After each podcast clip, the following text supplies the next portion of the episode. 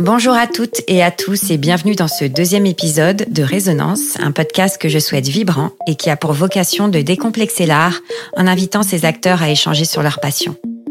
Résonance est un condensé de fraîcheur sans prise de tête pour se faire du bien tout en découvrant des personnalités, leur actualité mais aussi leur processus créatif.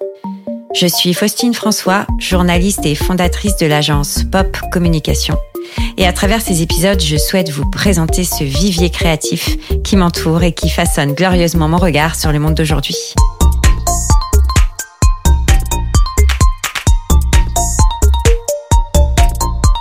Je reçois à ce micro Carolina Cavalli, réalisatrice italienne du film Amanda, dont l'actrice principale Benedetta Porcaroli a remporté le prix d'interprétation au Festival international de films Nouvelle Vague à Biarritz. Cet épisode a été enregistré à l'hôtel-restaurant Les Baigneuses. Merci à eux de nous avoir accueillis pour cet enregistrement. Bonjour Carolina. Bonjour, ciao Post. Je suis vraiment très contente de t'accueillir à ce micro. Mais merci, moi aussi que tu es venu voir le film hier. Et je suis venue voir le film et tu sais, moi ce que j'aime c'est de pas forcément découvrir euh, euh, l'histoire euh, tout de suite, c'est de la décou enfin de pas la lire avant et de découvrir l'histoire en fait. Et moi je me suis fait happer par ton affiche. Ah ouais. Mais pour moi c'est un peu pareil quand j'écris. J'aime aussi découvrir l'histoire. Ouais. Euh, quand j'écris, je pense aux personnages avant et après je suis les personnages euh, qui qui bougent. Et alors je dois pas penser à l'histoire avant. Ça c'est possible quand j'écris toute seule. Oui. Non, clairement, c'est écrit des séries, ou des choses comme ça. Tu dois organiser avant qu'est-ce qui s'est pas passé. Et quand j'ai la possibilité d'écrire toute seule, j'ai fait comme toi. Ah oui. Je découvre pas l'histoire avant. C'est marrant, c'est des processus créatifs au final. Je pense que oui, oui. En particulier. Euh, avant de te poser la, la, la, première vraie question, en fait, j'ai envie de te remercier de prendre euh, la, le, le, choix de parler en français. Ah ouais. Parce que c'est pas si facile que ça. Et j'ai pensé que c'était plus facile d'apprendre le français pour les Italiens, mais non. Eh ben non, parce que c'est latin, mais non, c'est très compliqué. Ouais. Et le français, c'est plus rude, l'italien, c'est plus chantant. Ah, j'ai pas cette impression. Ah ouais? Oui, oui. Ah bon? Et en plus, c'est très charmant quand vous parlez italien. Et Oui. c'est très doux. Ouais, c'est vrai. Ouais. On devrait plus apprendre l'italien euh, dans les écoles françaises. Voilà, petit message à- au ministère de l'Éducation. Alors, Amanda, c'est l'histoire d'une adolescente qui n'a pas d'amis ou plutôt qui, qui n'arrive pas à s'en faire car son caractère est assez complexe. hein. Euh, Pourrais-tu me la décrire? Oui, euh, c'est marrant parce, que tout le monde parle d'elle comme une adolescente et, c'est vrai parce qu'elle est elle est en train de euh, comprendre la vie. Elle a des traits très euh, adolescents euh, qui, qui on, on est habitué à voir dans l'adolescence, mais elle a 24 ans. 24 ans, c'est oui, c'est c'est pas vraiment une adolescente même. Oui, c'est une jeune femme. Notre génération et la génération Ouais. plus petite, on, on, on a des différents modèles de grandir. Et alors, c'est vrai que, euh, que quand je, fais- je pensais à elle, peut-être il y a des choses infantiles parce que je, ça, ça je l'ai pensé après l'avoir écrit, mais euh, j'ai lu beaucoup de livres de, des livres de quand j'étais petit. J'ai lu euh, Pippi Calzelunghi. Pippi Calzelunghi, je ne sais pas comment en français. Pippi Longstocking. Oui, oui, oui. Caroline, ça veut dire comme moi. Eh oui, oui. Et euh, Mathilda, il y a Martine, je crois, en France. Oui, tout à Il y fait. a toujours des petites filles euh, qui sont incroyables. Et je me suis toujours demandé, mais qu'est-ce qu'ils vont devenir quand ils vont avoir 24 ans ou mon âge? J'espère qu'ils vont pas changer complètement, qu'ils vont pas euh, s'adapter. Mais, mais oui, quand même, je pensais à des, des, une petite fille qui, de, de ces livres qui grandit et change pas complètement et qui s'adapte pas à la réalité, mais cherche toujours d'adapter la réalité à soi-même. Et ça, évidemment, c'est pas toujours, euh, c'est c'est pas facile après d'avoir des, des contacts euh, humains si tu essayes de faire ça toutes les fois. Et, et la recherche d'un ami, c'est c'est un- une fois encore euh, un peu infantile parce que c'est l'ami idéal, l'ami qui te comprend en tout et et te laisse jamais seule, jamais toute seule. Et ça, c'est ce qu'elle ce cherche, Amanda. Et pourquoi du coup avoir choisi une, une jeune femme de 24 ans? Et Parce que finalement, la, la meilleure amie, tu la cherches quand t'es adolescente, plus que quand t'es jeune adulte au final. Et pour moi, c'est c'est c'est pas exactement comme ça. C'est vrai qu'on parle d'amitié euh, beaucoup pour les enfants, pour les adolescents, mais les adultes, euh, Pour moi, c'est très difficile de faire des, des amis quand tu arrives dans un endroit parce que tu plus l'école, les Boy Scouts. C'est Amanda dit ça. Comment je peux me faire des amis? Je, Ils me laissent plus aller à l'école. Euh, elle comprend pas l'injustice et c'est plus difficile. Même même moi, on est en festival par exemple. C'est clair que ça crée une communauté. Et mais quand même, c'est difficile. Euh, bonjour, je m'appelle Caroline, je suis ici pour mon fils. C'est toujours un peu un peu stressant de créer une, une connexion ou ou même plus qu'une connexion, une intimité. Ça, c'est vraiment la chose peut-être la plus difficile, même, je pense, dans l'âge adulte. Surtout que là, on vient toucher euh, la part sensible de ta création et donc du coup, tu viens montrer quelque part, c'est un peu tes tripes, quoi. Et coucou, c'est moi qui ai fait ça. C'est, c'est. Mais tu, tu, vois, quand tu fais un film, après moi, je savais pas parce que c'était mon premier film. Et, euh, et après, tu voyages beaucoup avec ton film, tu vas à tous les festivals et, et ça peut être un peu euh, fatigant parce que tu n'arrives pas vraiment à travailler en tant que tu fais ça. Mm. Et alors, ça, ça fait une année maintenant. Et, et alors, euh, les, les moments vraiment où tu décides de le faire, c'est pour parler avec les gens après les films. Ça, c'est la chose la plus belle du monde parce qu'il y a vraiment de tu vois, c'est, c'est peut-être la, la raison pour laquelle on fait, du, on fait des films. C'est pour, euh, parce qu'il comme, euh, comme spectateur aussi, tu rentres en connexion avec l'histoire, les réalisateurs, les réalisatrices, et, et ça, c'est l'essence du cinéma. C'est ce que j'allais te poser comme question justement. Hier soir, en fait, il y a une, euh, il y a la suite de la projection hier, il y a une jeune fille qui t'a interpellé. Ouais et qui t'a remercié car elle s'est retrouvée dans Amanda, dans ton le personnage que tu as imaginé. Et, euh, et en fait, je t'ai vu pleurer. Et qu'est-ce qui a résonné à ce moment-là en toi? Qu'est-ce qui t'a ému en fait au final? Et là, je te vois encore euh, sortir les larmes. Oui, oui, non, mais c'est c'est exactement ça. Genre, euh, je pense que comme tu quand as la possibilité de de faire sentir euh, quelqu'un moins seul avec ton film, c'est la chose la plus belle du monde. Et, et moi, j'ai eu l'impression de me sentir moins seul quand j'allais au cinéma, quand j'étais plus petit, mais même maintenant et de de de pas penser au temps, au espace où j'étais à la réalité. Genre j'ai pensé seulement à, à une salle. C'est c'est pour ça que moi aussi je suis je suis très très fan de la salle aussi. C'est dans une autre tu rentres dans une autre dimension. Et quand quelqu'un euh, s'ouvre avec toi à travers un film c'est la chose la plus belle du monde pour moi. Et c'est c'est pour ça que j'ai pleuré mais ça arrive euh, souvent que je pleure pour euh, après les, les projections tu pleures beaucoup, t'es faire sensible. non, non, oui. Et, euh, et aussi, quand, quand il y a la projection, évidemment, aussi parce que tu l'avoues tellement des fois, les films, tu sors et après tu rentres pour les, pour les questions. Euh, et, mais moi, ça me stresse un peu parce que, euh, à part de pleurer, ça doit faire un peu euh, rire aussi. Et ça, c'était dans la salle, tu sens s'il marche ou pas. Et ça me stresse pas. tu as choisi la comédie dramatique pour ton premier film. Euh, c'est pas toujours évident de jouer avec les codes de l'humour et euh, mais, mais le, tien est très subtil, je trouve très situationnel. Euh, donc vraiment un grand bravo car c'est un exercice pour moi hyper complexe. Mm-hmm. C'est euh, à peine s'il y a des dialogues, c'est des situations et et du coup notamment une situation qui m'a fait mourir de rire, c'est la maman d'Amanda qui est dans son bain, qui est blasée, qui est fatiguée euh, et il y a Amanda qui est en train de se couper les ongles c'était très violent pour moi cette cette scène parce que euh, il y a quelque chose de tu vois c'est ta mère c'est ta fille il a une relation très proche très intime ils se connaissent mais quand même sont deux femmes très différentes. Ils, euh, ils font quelque chose qui c'était c'était pas très intime c'est très dégueulasse. Mais quand même il y a cette toujours je pense cette euh, quand tu grandis, t'es pas, t'es plus un enfant et il y a toujours cette sensation d'être très intime et, et, les codes changent un peu parce que t'es plus un enfant, tu peux être déjà, genre, il y a, il y a tout qui rentre dans ta vie, des femmes et les rapports avec ta mère, ça change beaucoup. Oui, c'est vrai, c'est super intéressant. Il y a peut-être des fois les petits côtés bébés qui ressortent avec la maman, des trucs un peu rassurants, des situations comme ça un peu. Euh, et puis Roger. Ouais, ah oui, c'est ça.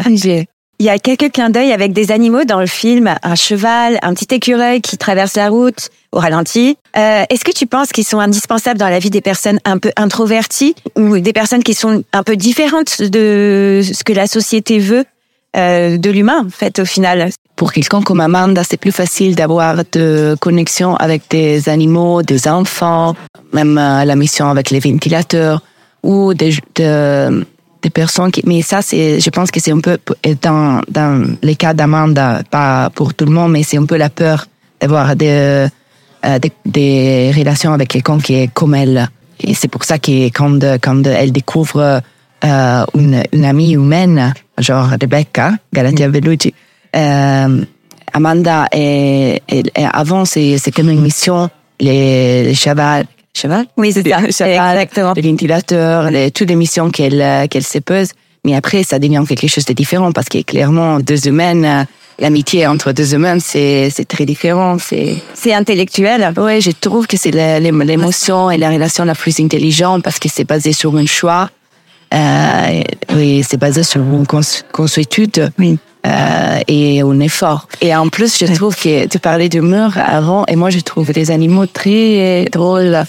Si tu y penses, qu'ils ont quatre... Euh, oui. oui. J'en sais pas, ils ont une façon différente de s'exprimer. Quelquefois, ils ont les cheveux très étranges, je ne sais pas. Il y a beaucoup d'humour, je trouve, dans les animaux. C'est des animaux, des fois, ils bloquent comme ça. Oui. Les chats. Exactement. Oui, oui. Ils sont trop mignons. Euh, tout au long de l'histoire, on rentre dans le quotidien d'une famille italienne plutôt aisée et artistique. Hein euh, dans les profils, j'ai beaucoup ri des échanges conversationnels entre les différents membres de la famille. Hein, parce qu'en France, on gueule pas comme ça en fait euh, entre nous. En Italie, ça hurle, ça s'envoie des pics, ça claque les portes là, et il y a énormément de résilience et d'amour entre eux, alors qu'ils se hurlent dessus. C'est c'est beau de s'exprimer comme ça en vrai. Ils sont dans ils ont des caractères très tranchés, mais c'est partout pareil dans les familles italiennes. Et non, je pas que c'est partout pareil. Mais c'est vrai qu'il y a un peu des, des différences culturelles, je, je, trouve, dans la façon de s'exprimer.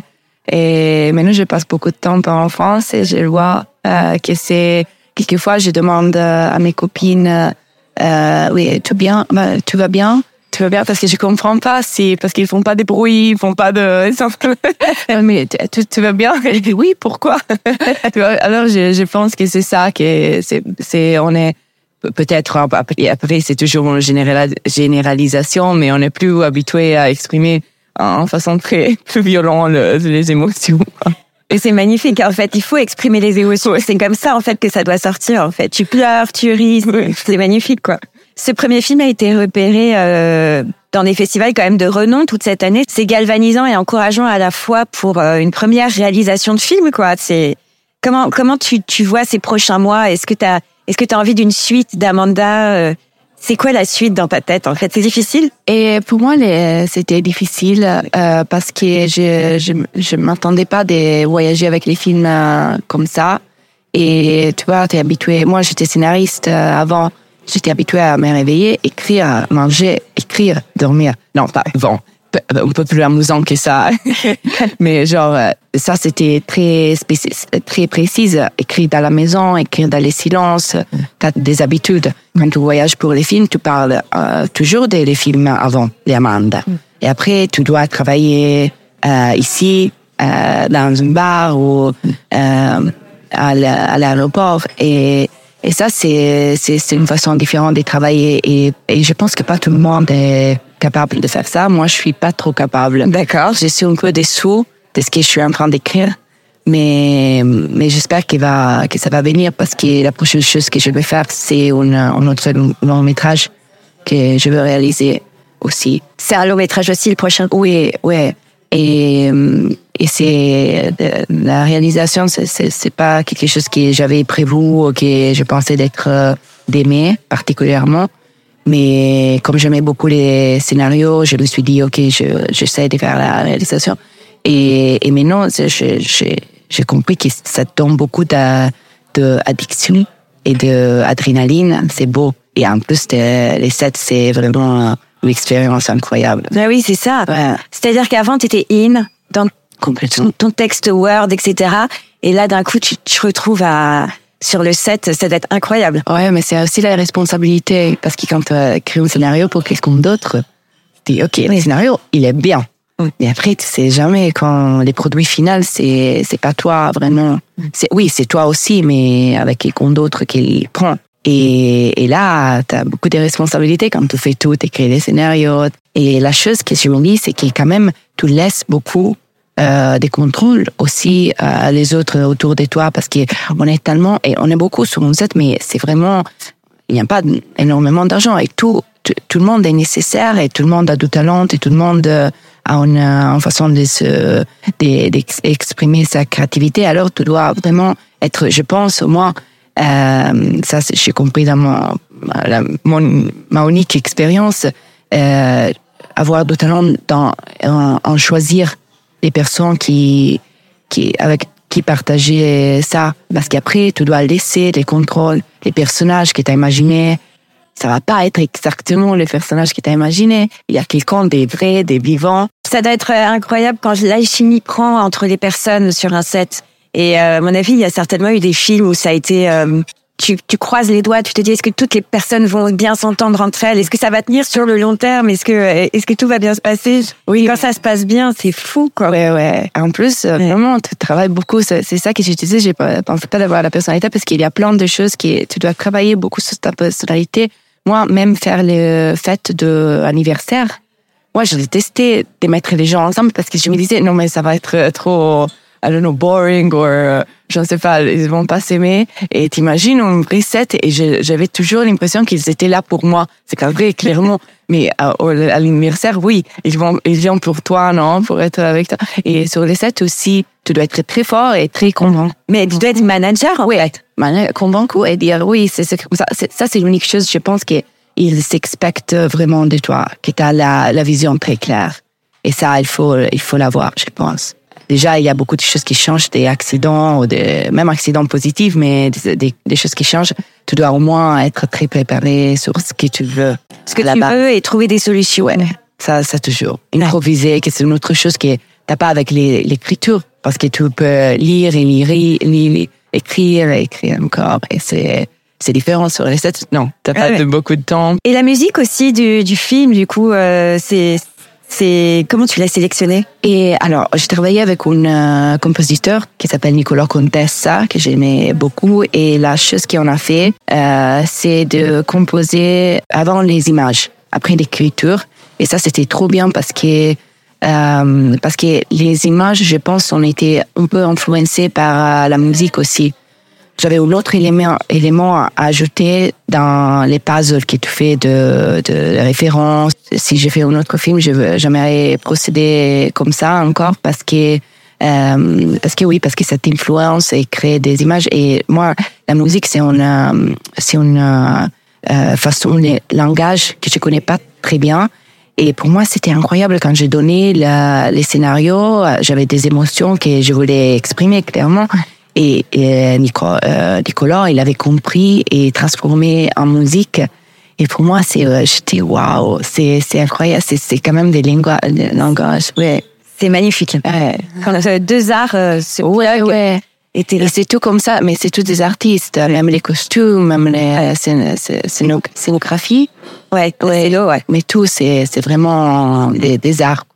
J'aime bien d'ailleurs son petit euh, short euh, long là, un peu écolière. Euh.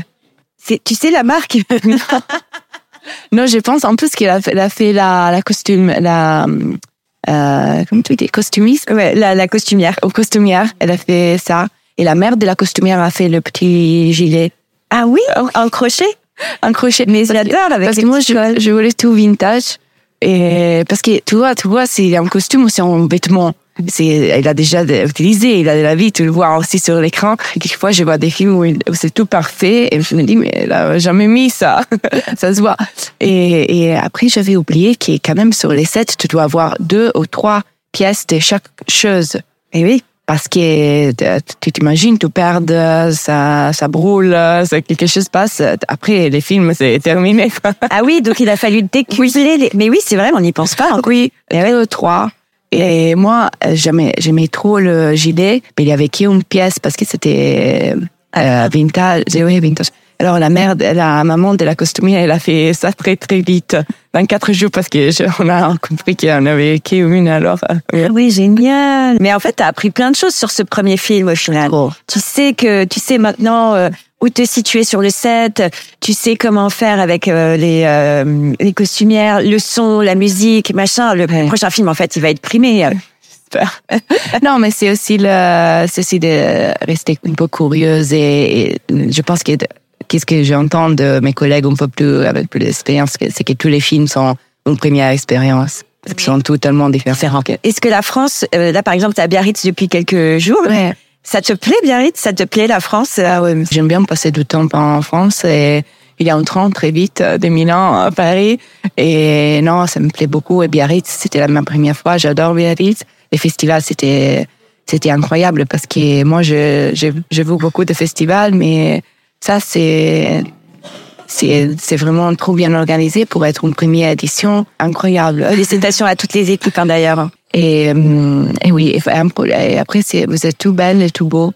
Euh, je demande ici qu'on est dans une dans un festival, je demande à Galatea, l'actrice du film, elle est une actrice, non? Maintenant, elle est un acteur parce que tous les visages sont très particuliers. Ah On est des mélanges en fait. Mais merci. Vous êtes très beau aussi en Italie. Ah ouais. Et moi je suis moitié italienne. Et si l'année prochaine tu reviens, je te fais l'interview en italien et je ferai la traduction. Je pense pas que je vais, je, vais avoir mon film l'année prochaine, mais mais, mais c'est trop vite. Après, dans deux ans. Maintenant, c'est Raphaël. Allez, ça marche. Merci beaucoup Carolina pour cet échange sur ton art et ta vision du cinéma. Il me tarde de voir ton prochain film actuellement en écriture. Merci d'avoir pris le temps de partager avec nous une partie des étapes de réalisation d'un film, de la création du personnage à la réalisation. Je tiens également à remercier Elie Rosinski, notre super ingénieur du son, et bien sûr Claire Barrault, notre trop cool directrice artistique. J'en profite pour rappeler que ce podcast est pour le moment entièrement auto-financé. Pour l'écouter, Résonance est disponible et à l'écoute sur toutes les plateformes en ligne telles que Apple Podcast, Spotify ou encore Deezer. Bisous et merci pour vos partages.